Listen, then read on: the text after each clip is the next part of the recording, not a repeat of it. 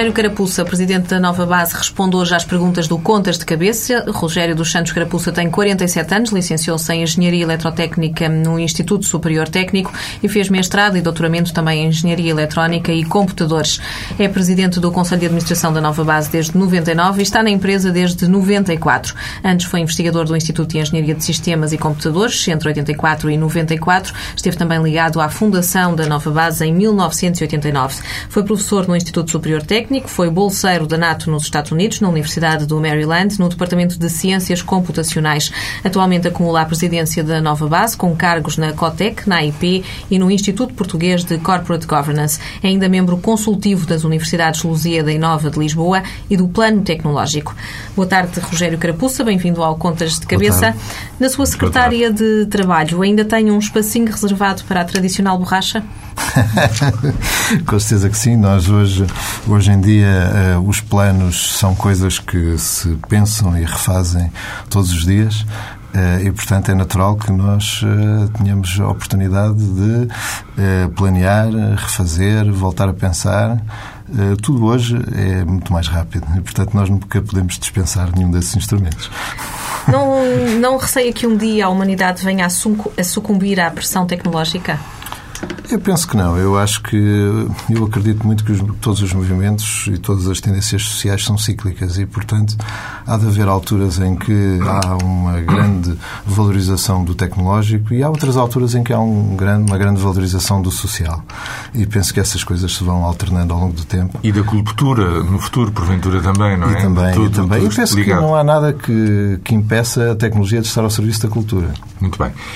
É difícil para o público menos ligado a estas questões tecnológicas perceber o que faz uma empresa de tecnologias de informação, uhum. que caminhos trilha a nova base, que produtos vende uhum. e depois eh, entram em contacto, que produtos são esses que concretamente entram em contacto com os consumidores? Muito bem. Olha, nós fazemos produtos que são eh, e projetos que são para grandes empresas. Eh, fazemos sistemas de informação onde guardamos informação importante para grandes empresas, grandes organizações, para o Estado. Por exemplo, nós gerimos hoje, hoje em dia os sistemas da Caixa Geral de Apresentações, portanto, quando são pagas pensões aos funcionários públicos é através de um sistema que foi desenvolvido Há um trabalho de nova base envolvido. Exatamente. Uh, Lembrei-me, por acaso, ao entrar a TSF, tem este estúdio no edifício Altes, que foi o edifício onde nós, aqui há uns anos atrás, fizemos a limpeza dos cadernos eleitorais, que foi um projeto também muito falado ao tempo. Eh, e que foi, curiosamente, feito neste edifício, outro trabalho nosso. Nós temos hoje em dia cerca de 80% do mercado nacional de sistemas de bilhética, ou seja, cada vez que alguém hoje em Portugal compra um bilhete num transporte público e valida esse bilhete à entrada eh, de um autocarro ou de um comboio, está a usar tecnologia eh, que nós desenvolvemos. Nós desenvolvemos as famosas Powerboxes para os clientes da TV Cabo, que estão em casa uhum. de cada cada cliente da TV Cabo, desenvolvemos eh, muitos projetos na área de eh, relacionamento com o cliente, por exemplo, para o Banco Best, por exemplo, para a Vodafone. Portanto, cada vez que telefona para um contact center da Vodafone, há trabalho que a Nova Fase fez para esse cliente que permite fazer esse atendimento. São este tipo de projetos que Muito bem. E como é que decidem, quais são os critérios principais para a decisão do desenvolvimento dos produtos que, que, que lançam no mercado? Ora, nós eh, fazemos, por um lado, projetos a pedido dos nossos clientes e esses projetos são pedidos por esse cliente. E é a maior vezes, parte? É a maior muitas parte? vezes existem concursos uhum. para uh, ganhar esses projetos e essa ainda hoje é a maior parte da nossa, do nosso volume de faturação. E, portanto, tem que concorrer... E temos que concorrer uh, ou em concursos Com as melhores públicos... ideias, os melhores, os melhores produtos. Ou em concursos públicos quando se trata do Estado ou em concursos, digamos, privados quando se trata de empresas privadas. Uhum. Uh, e noutras situações nós desenvolvemos produtos que julgamos serem necessários para as empresas para quem tipicamente trabalhamos. Nós normalmente não vendemos ao público diretamente, vendemos às empresas que eh, elas próprias vendem ao público e, portanto, tentamos perceber quais são as tendências tecnológicas, o que é que essas empresas vão precisar, o que é que existe noutros países, o que é que faz sentido introduzir eh, e procuramos eh, que esse tipo de produtos sejam, eu diria, state of the art, ou seja, sejam produtos competitivos e modernos, mesmo quando comparados com os seus congêneres internacionais, porque hoje a concorrência, como sabem, é global. Não interessa fazer produtos que sirvam apenas o consumidor ou as empresas em Portugal, elas têm que ser, ou eles têm que ser competitivos com as melhores práticas em termos internacionais. A sua resposta sugere-me uma outra pergunta. Em termos de eh, palete de amplidão de produtos, uhum. falta-nos muita coisa do que uh, sabe e conhece que é feito lá fora ou estamos uh, relativamente bem? Refere-se à nova base ou ah, na nova ou, base, Portugal? Na nova base, em primeiro lugar, e em Portugal, enfim, já que está muito ligado a todo que, o setor. Eu penso que Portugal e o setor de tecnologias de informação em Portugal é um setor moderno e tem sido um setor competitivo e espero que vá continuar a ser. E as empresas que, são, eh, que estão presentes neste mercado não só são as empresas internacionais de referência que estão, digamos, em todos os mercados, eh, como eh, empresas que nasceram e desenvolveram e se desenvolveram em Portugal como a nova base e penso que essas e as internacionais também têm em Portugal boas práticas, bons projetos e penso que aquilo que se faz em Portugal é de boa qualidade em termos internacionais uhum. e, em alguns casos, é de ponta. Uhum. Como é que desenvolvem os produtos? Sozinhos, em laboratório, em parcerias? Como é que se Nós, faz esse processo? Naturalmente que temos laboratórios próprios, mas hoje em dia ninguém faz nada sozinho. Sobretudo quando são produtos complexos. E, portanto, é necessário uma rede de parcerias, quer parcerias tecnológicas, quer parcerias de mercado. Eh, e, portanto, nada hoje, ninguém hoje faz quase nada sozinho. Trabalham com universidades, portanto? Trabalhamos fundamentalmente com a indústria. Foi a investigação que permitiu à nova base registrar no ano passado uma faturação de 226 milhões de euros contra 4 milhões em 94? Ou há outros segredos? Foi uma série de coisas. Sabe que para existir vida na Terra foi preciso um conjunto de condições que não são mas muito mais lento, Mas muito mais lento é... do que esta evolução, evidentemente. e, portanto, para criar uma empresa com esta dimensão, sobretudo como foi o caso da nova base, que foi a partir do zero, é necessário um misto de, de situações. E penso penso que houve muitas coisas que foram necessárias e houve muitas coisas que tiveram que correr bem para que nós, em 16 anos, tivéssemos passado de 0 a 226 milhões de euros. Diga duas ou três eu mais penso que é mais importante, e eu não me canso de dizer isto, acho que tem que ser bem interpretado, mas eh, é, é o fator mais importante é ter as melhores pessoas. O setor das tecnologias de informação, assim como outros, é um setor conhecimento intensivo, hum. é um setor em que os principais ativos são efetivamente o conhecimento que está nas pessoas, que está na cabeça das pessoas. Uh, e, uh, e, portanto, o fundamental é ter as melhores pessoas. Só que isto parece simples, mas não é simples. E não é simples porque, sobretudo quando se começa do zero, uh, a empresa no início, obviamente, tem poucos meios e não é fácil uma empresa com poucos meios conseguir ter as melhores pessoas. Eh, à medida que ela vai eh, crescendo. Obviamente os desafios aumentam de intensidade e de diversidade e já começa a ser mais fácil ter as melhores pessoas. Os Mas o problema é, é mantê-las. Os americanos têm aquela, aquela ideia de nothing succeeds like success, ou seja, claro. nada tem mais sucesso do que o próprio sucesso. Com o arranque é que é difícil. Com é? certeza, é? e isso é muito importante hoje para o nosso país. Mas uh, eu, o que eu diria é que é difícil ter as melhores pessoas, sobretudo quando se é uma empresa pequena. Mais difícil mantê-las. Mas é mais difícil mantê-las. Porquê? porque as melhores pessoas são exigentes. As melhores pessoas são difíceis de gerir, são irrequietas por natureza. E se não forem assim, não são, em geral, mais criativas. E aqui não, não estamos a falar apenas em e é questões é difícil... salariais. Não, claro que não. Eh, a empresa é um lugar de desenvolvimento, ou tem que ser um lugar de desenvolvimento da pessoa. Uh, tem que ser um lugar onde a pessoa atinge o seu potencial. E para atingir o seu potencial, há muitas componentes que são necessárias e a pessoa sente isso como uma proposta de valor global.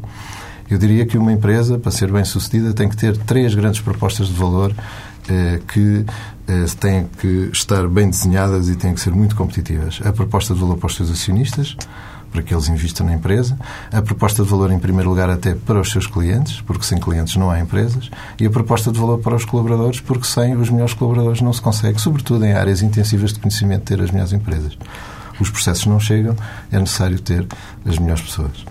Esta semana assinou um contrato com uma empresa espanhola. Como é que vai a internacionalização da nova base? Acho que vai bem, com todas as dificuldades inerentes à internacionalização das empresas portuguesas. Sabe que as empresas portuguesas têm um mercado interno pequeno para começar a, desenvolver-se. E elas, em geral, começam a desenvolver-se, com algumas raras e honrosas exceções, a partir do mercado interno.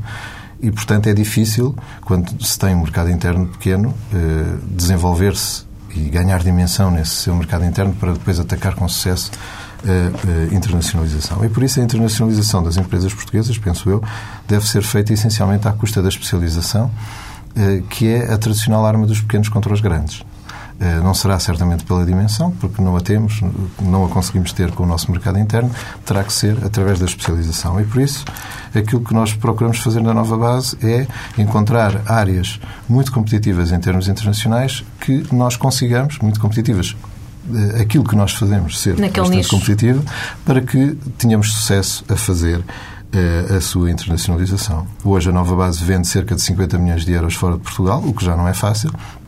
A sei que querem atingir os tecnológicas 30%, portuguesas não é? não têm 50 milhões de euros eh, de faturação sequer, quanto mais internacional, eh, e por isso é Mas um o objetivo é que- atingir os 30% da faturação. Eh, no objetivo, no curto prazo. O que ati- atinge- Eu penso que- atingiria eh, apontaria para os 70 milhões, não é? Dos 50 para os 70. Sim, mas isso é a curto prazo. Pois. Porque eu penso que qualquer empresa portuguesa tem que olhar hoje o mercado internacional.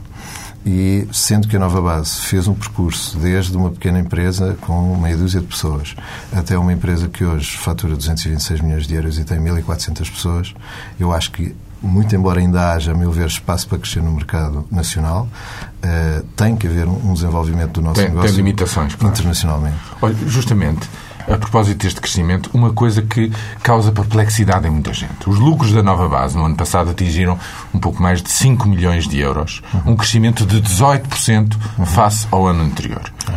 O volume de negócios aumentou 32%. Certo. E, no entanto, os investidores, nos dias seguintes, ao anunciarem-se estes valores, penalizaram o valor em bolsa da nova base. Como é que se explica isto? Olha, sabe, é sempre difícil explicar o comportamento do mercado e, e eu a última coisa que quero ser é tentar ser adivinho. Eh, mas acho que, em primeiro lugar, não tem totalmente razão, porque eh, nós anunciámos os nossos resultados, de facto houve um ou dois analistas eh, que disse que os resultados poderiam ser melhores, houve até alguém que disse que nós no próximo ano queríamos crescer menos do que este ano e salientou isso, Eh, mas o mercado em geral... Mas com crescimentos de Mas o 30% mercado é uma coisa geral, extraordinária, acho não é? que até eh, premiou o nosso desempenho, dado que eh, o nosso título tem vindo a valorizar ultimamente. Portanto, penso que se olharmos para a opinião do mercado enquanto, enquanto valor da ação, eh, não é correto que tenhamos sido penalizados, em primeiro lugar. Em segundo lugar, acho que as pessoas tendem a te- têm a tendência para, por vezes, ter expectativas extraordinariamente elevadas. E, portanto, nós temos que, naturalmente, saber eh, contar com isso. mas Eh, deixe-me- e o mercado habituou-se a que a nova base crescesse muito. Certo. Eh, Mas deixe-me avançar uma crítica. Diga. O que é dito é que a nova base não paga dividendos, Ah, o que sim. para os seus acionistas é um aspecto relevante. não ou sei, não será? Não sei. Tenho dúvidas. Então explique-nos essa política. Existem, existem empresas para as quais eh, a, a produção de dividendos ou o pagamento de dividendos é fundamental. Por exemplo, as utilities. São empresas que supostamente pagam dividendos. Eh, há outro tipo de empresas eh, cujo objetivo nos primeiros anos de vida, que é ainda um número de anos significativo, repare que nós só estamos cotados há cerca de 5 anos e meio, são empresas vistas como empresas de crescimento. E para crescer é necessário ter dinheiro. Eh, E, portanto, os acionistas, penso eu, Usar valorizam o, mais usar o dinheiro disponível para continuar a a crescer. crescer. Os, os, os, os, os acionistas, penso eu, veem com melhores olhos que nós sejamos uma empresa de crescimento do que uma empresa de distribuição de dividendos. Mas se calhar os Embora analistas isso de bolsa não. embora isso possa, para alguns segmentos do mercado, nomeadamente o pequeno investidor, o retalho, ser eh, eventualmente diferente. Hum. Mas os analistas que conhecem e os investidores que conhecem eh, as empresas de tecnologia normalmente as- eh, associam a elas um perfil de crescimento. E repare que a Nova Base, quando, eh, quando eh, fez o seu IPO, portanto, quando entrou em bolsa em 2000, faturava 25 milhões de euros. Isto foi há 5 anos e meio. Um e nós crescemos de 25 milhões de euros para 226 milhões de euros sem pedir qualquer dinheiro aos acionistas. E, portanto, a única hipótese era ir buscá-lo à, àquilo que a empresa era capaz de gerar. Bom, mas mesmo assim, nos últimos três anos, com este desempenho verdadeiramente fora do, do vulgar Uhum. no nosso panorama económico, a, empresa, a valorização da empresa foi inferior à média do PSI 20, do índice Uhum. principal. Hum, ah, ah, tem alguma explicação para isto? Isto preocupa-o? Ou acha normal que assim tenha sido? Repare, os Por últimos- causa do que acabou de dizer. Os últimos cinco anos, como se lembra, eh, foram anos de, grande, eh, de grandes problemas no mercado. E não só no mercado em geral, mas no mercado mais específico das empresas de tecnologias de informação. Repare que houve a bolha tecnológica a bolha em 2000, que rebentou, e então as empresas tecnológicas subitamente passaram de estrelas a suspeitas. Eh, e, portanto, o mercado castigou imenso as empresas tecnológicas. E as que tiveram o melhor desempenho. Mas também separou o trigo do joio, não é? As que, precisamente, trigo, precisamente. As que tiveram o melhor desempenho foram as que uh, não se desvalorizaram brutalmente. E, portanto, hoje a nova base, embora esteja abaixo do seu valor de entrada em bolsa, tem, se comparar com o que aconteceu no mercado das empresas tecnológicas, tem um desempenho que, mesmo do ponto de vista bolsista, uhum. é notável. Uhum.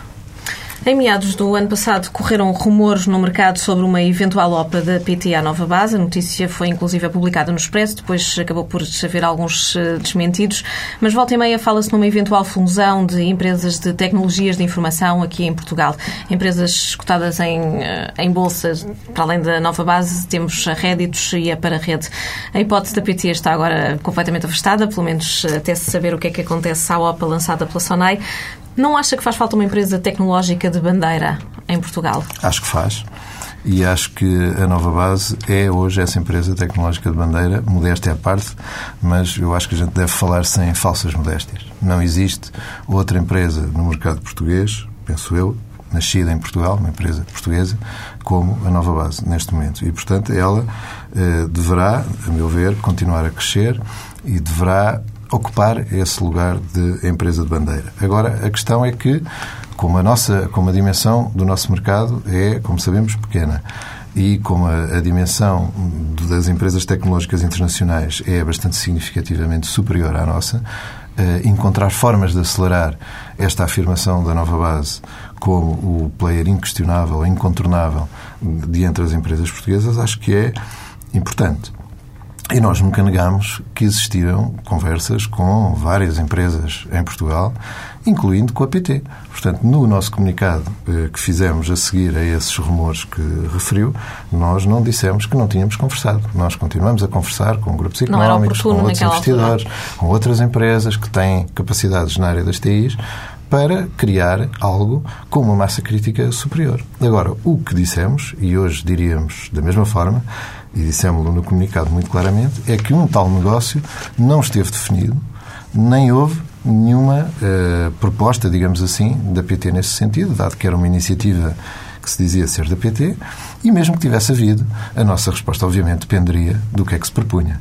Uhum. Uh, e, Mas, portanto, isso não existiu, como se viu, aliás, nos meses. Deixe-me uh, insistir num ponto que não ficou muito claro. É evidente que nós temos um fato muito acanhado aqui no mercado estritamente internacional. Uhum. É preciso crescer lá fora e cada vez mais lá fora. Uhum. Mas para essa estratégia ajuda, ajudam fusões e aquisições neste país para ganhar dimensão? Ajudam, mas na minha opinião não as que referiu. Pronto, mas Ou a seja, nova base, ao dizer-se que já é a empresa de bandeira, está compradora de outras empresas? Estamos. Nós estamos interessados nos negócios que possam acrescentar valor e que possam existir. Agora, os que referiram, Uh, os que referiram. Enfim, são geralmente os rumores uh, que assolam o mercado, até porque são três pensam, empresas cotadas. Exatamente. Repare que para haver uh, fusões e aquisições entre empresas deste setor ou de outros, é sempre necessário duas ou três condições. E a primeira é que exista um fit estratégico e, e a empresa resultante tenha mais valor do que as, duas as partes, outras partes. As duas partes. As partes.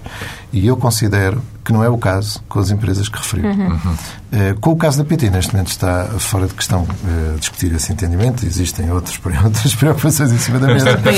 Mas, obviamente, que eu acho que é com os grandes grupos nacionais e com as outras grandes capacidades de TIs que ainda existem no nosso país que se pode fazer alguma coisa superior àquilo que pode ser a dimensão que a nova base atinja sozinha. E a nova base tem recursos para fazer para isso? E a nova base está disposta a discutir cenários para isso. Uh, que nichos de mercado é que são atrativos nesta altura para a nova base? Ora, eh, em termos do mercado das TIs, nós trabalhamos eh, fundamentalmente em três grandes setores, que são os setores que tradicionalmente em todo o mundo são compradores de tecnologias de informação, que é o setor financeiro, é o setor das utilities e telecomunicações e é o setor do Estado.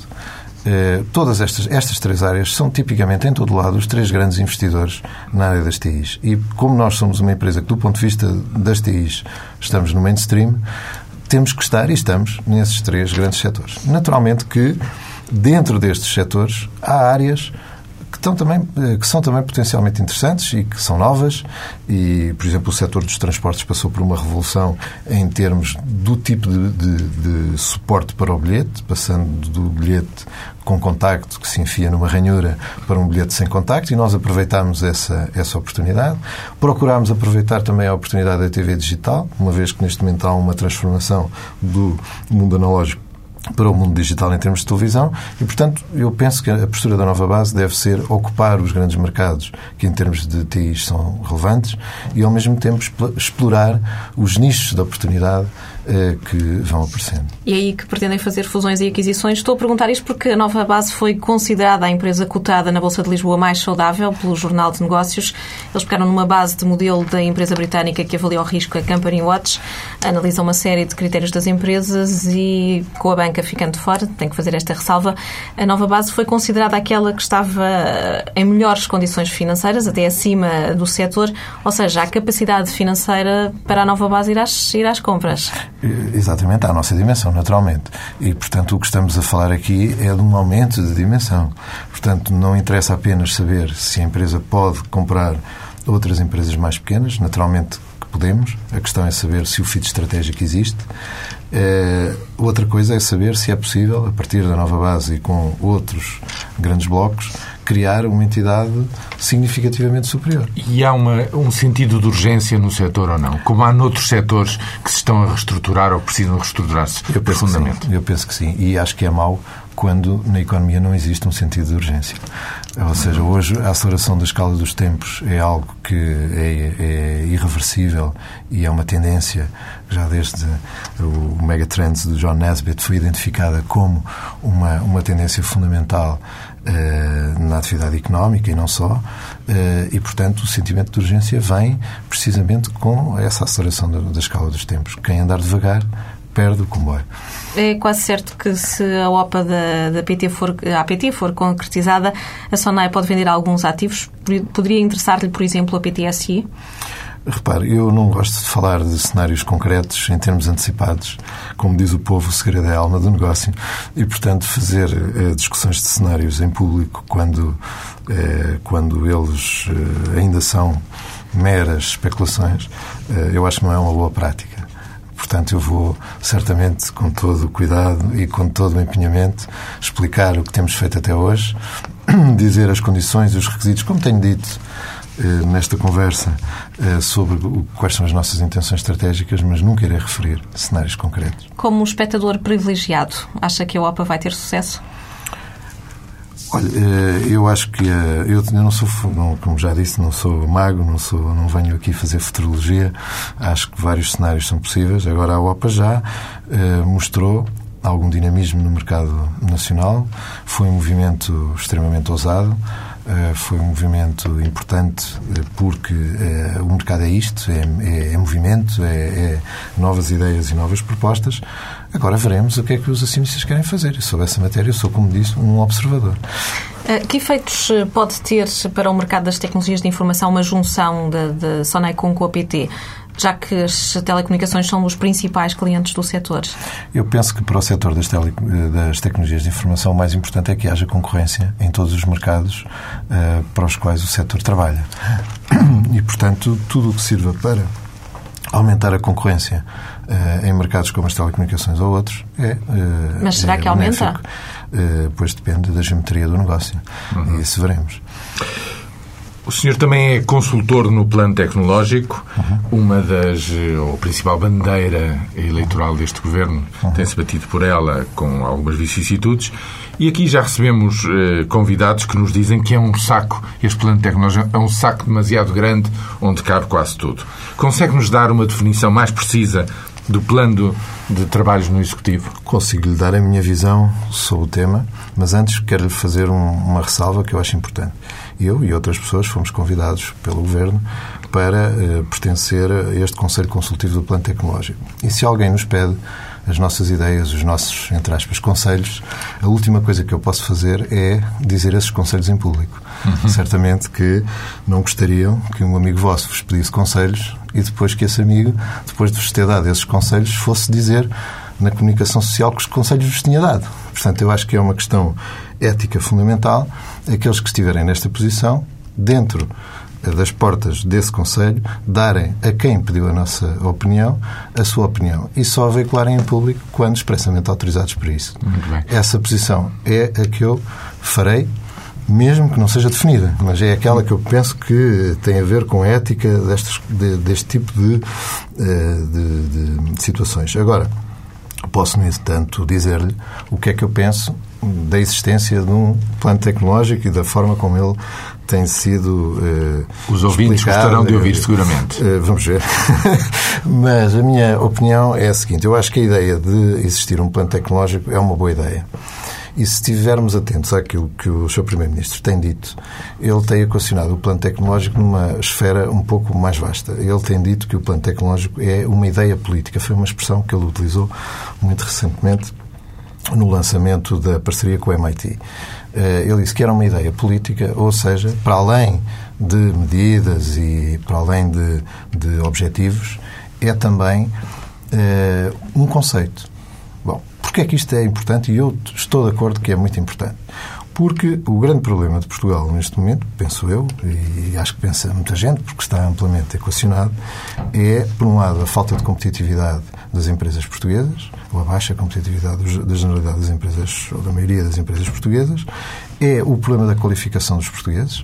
Não nos esqueçamos que só 20% da nossa força de trabalho ativa é que concluiu o ensino secundário, isso contra 60%, 70% de outros países europeus nossos concorrentes, uhum. nossos concorrentes e, portanto, estamos muito atrás desse ponto de vista e temos uma administração pública que tem, também tem que ser modernizada. Uhum. Ora, estes três objetivos, cada um deles é difícil de fazer leva muito tempo a fazer e levanta muitíssimas resistências. Portanto, qual é o problema que neste momento central que nós temos?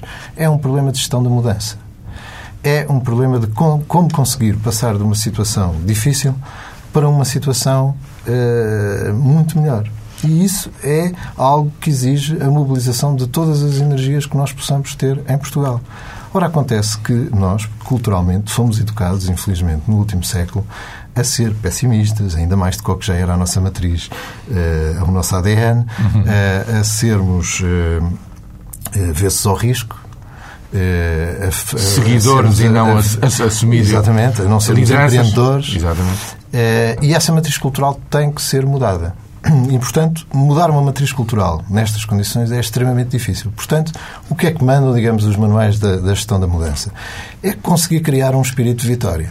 E penso que é isso que eh, o Primeiro-Ministro quer dizer quando diz que o plano tecnológico é um conceito, ou seja, é uh, um conjunto, certamente, de medidas e de ações, mas é, sobretudo, uma presença permanente, do, uma preocupação permanente dos vários membros do Governo para tentar criar no país esse espírito de vitória. Porque, repare, eu dou este exemplo que eu acho que é muito engraçado. Quando Portugal começou a disputar o último campeonato europeu, eu assisti aos primeiros jogos em casa de uns amigos, aliás, os últimos também, e no primeiro jogo toda a gente dizia que nós íamos perder de certeza, não, não, e não ganharíamos nenhum e perdemos jogo. Com a perdemos primeiro. Perdemos o primeiro. E, e que o selecionador não era bom e que os jogadores não eram os melhores e tudo isso. Passado dois ou três jogos de nós termos ganho, criou-se a tal dinâmica de vitória. E já éramos e campeões. toda a gente achava que nós íamos ganhar o campeonato. É verdade. E de facto não ganhámos, mas foi quase. E nós não precisamos estar em número um em termos dos países mais produtivos do mundo, mas precisamos certamente estar entre os primeiros. E, portanto, esse, esse espírito de vitória tem que se conseguir. E isso faz-se com sucessos. Ou seja, pois. sucessos chamam mais sucessos. E se o sucesso tornar moda, a comunicação social vai começar a reportar os sucessos. Porque a comunicação social, do meu ponto de vista, não tem nenhuma culpa em, na questão da eh, do pessimismo que se instalou nos portugueses, porque os profissionais de comunicação social, pelo menos no meu entender, são treinados, as pessoas dirão melhor que eu, são treinados a procurar onde é que está o interesse das pessoas.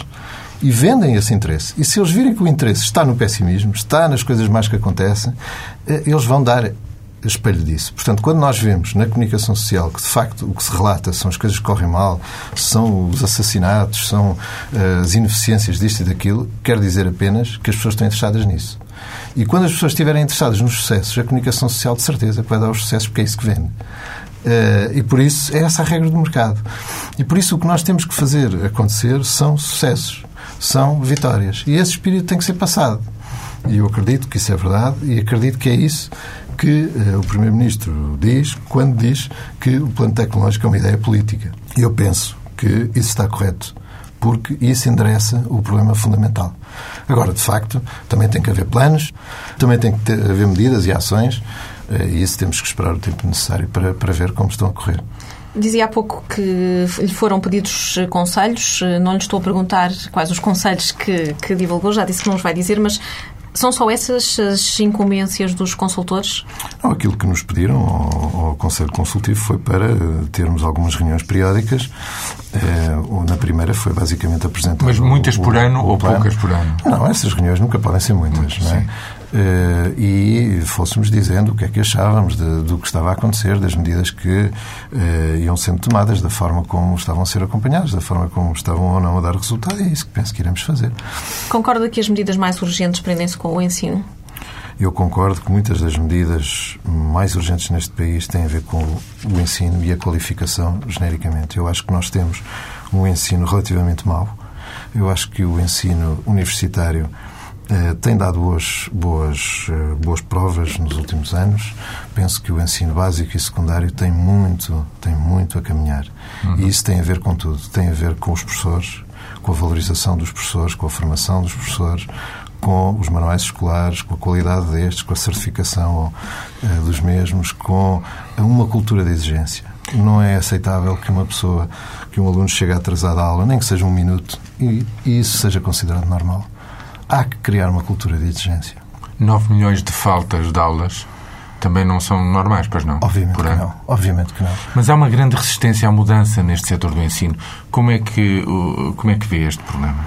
Eu acho que há sempre uma resistência à mudança, porque há, naturalmente, as pessoas são avessas à mudança por natureza em geral, porque a nossa cultura aponta nesse sentido a, cultura, a tal cultura errada que nos ensinaram. Mas essa cultura é sempre muito difícil de superar, não é? E é muito difícil de superar. O que não quer dizer que a gente desista. Claro. É, nós não podemos desistir, mas essa é, temos que estar cientes das dificuldades. E as dificuldades são grandes a esse nível, porque as pessoas resistem à mudança. E, obviamente, também perdem alguns privilégios que tinham.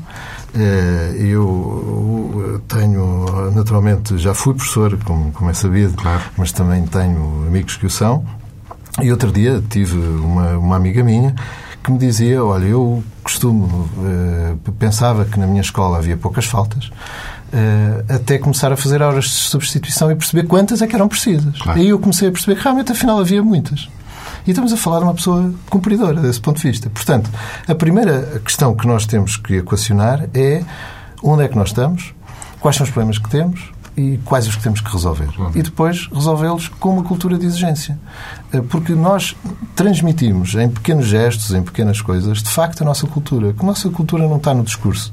A nossa cultura está naquilo que a gente faz nas nossas ações. E quando se deixa que as pessoas cheguem atrasadas às aulas, isso é considerado quase normal. Não só nas eh, aulas, também nas reuniões, em todo em lado. Coisa, é? Em qualquer coisa. Expor é do tempo dos outros, parece uma coisa é normal. Em Portugal, nós, as pessoas chegarem atrasadas e até se acha estranho quando uma pessoa chega a horas, porque parece que a pessoa não tem nada que fazer. Uh, isso é um problema cultural. E, portanto, nós temos que resolver esses, esses enormes problemas culturais que temos em todo lado e e outros que especificamente, obviamente, têm a ver com o ensino. E eu aí, eh, como não gosto de falar de coisas que não conheço no pormenor, posso-vos apenas dizer uma coisa da minha própria experiência pessoal. Eu fui 13 anos docente e docente universitário, onde alguns destes problemas têm uma cambiante diferente, mas em todo caso, durante estes 13 anos, eu tive colegas extraordinários que me ajudaram muito nas matérias técnicas, sobretudo no início, para que eu soubesse bem aquilo que estava a ensinar. Nunca ninguém, mas nunca ninguém, me avaliou ou me procurou ensinar como é que se davam aulas. Exato.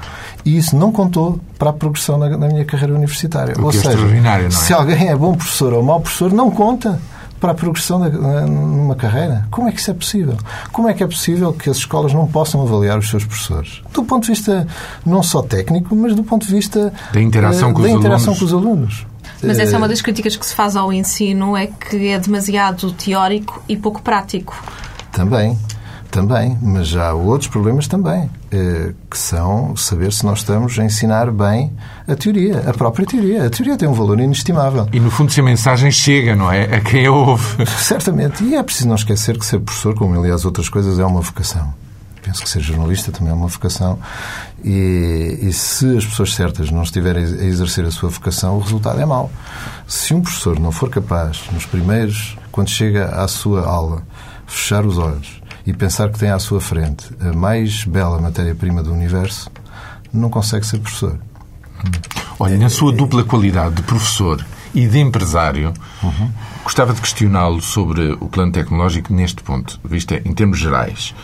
Uh, já ouvimos críticas de que um, o plano não está estruturado tendo em conta suficientemente as, os produtos finais, as necessidades das empresas daquilo que ele deve produzir. O que é que acha desta crítica? Bom, em primeiro lugar, devo dizer que neste momento não sou professor, neste momento só sou empresário. Não, não, mas eu, eu estou a dizer que justamente Já fui. como foi. Já foi. E porque foi, é. foi, ouvimos críticas de excessivo uh, academismo, digamos assim, na construção teórica deste, deste plano. Eu penso que... eu, já ouvimos a sua opinião em termos gerais, claro. mas esta ideia de que está pouco uh, agarrada à realidade empresarial tem, tem razão de ser ou não? Esse é o tipo de coisa que eu reservarei ah, para o local próprio. Tem estado sempre ligado ao ensino, de certa maneira. Uh, o que é que é mais importante para si incutir aos alunos? Uma cultura de rigor e de curiosidade e de exigência. Também uh, de que ensinar e aprender são coisas que se têm que fazer ao longo de toda a vida.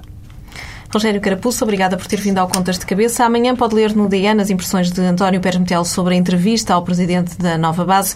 O Contas de Cabeça regressa daqui a oito dias.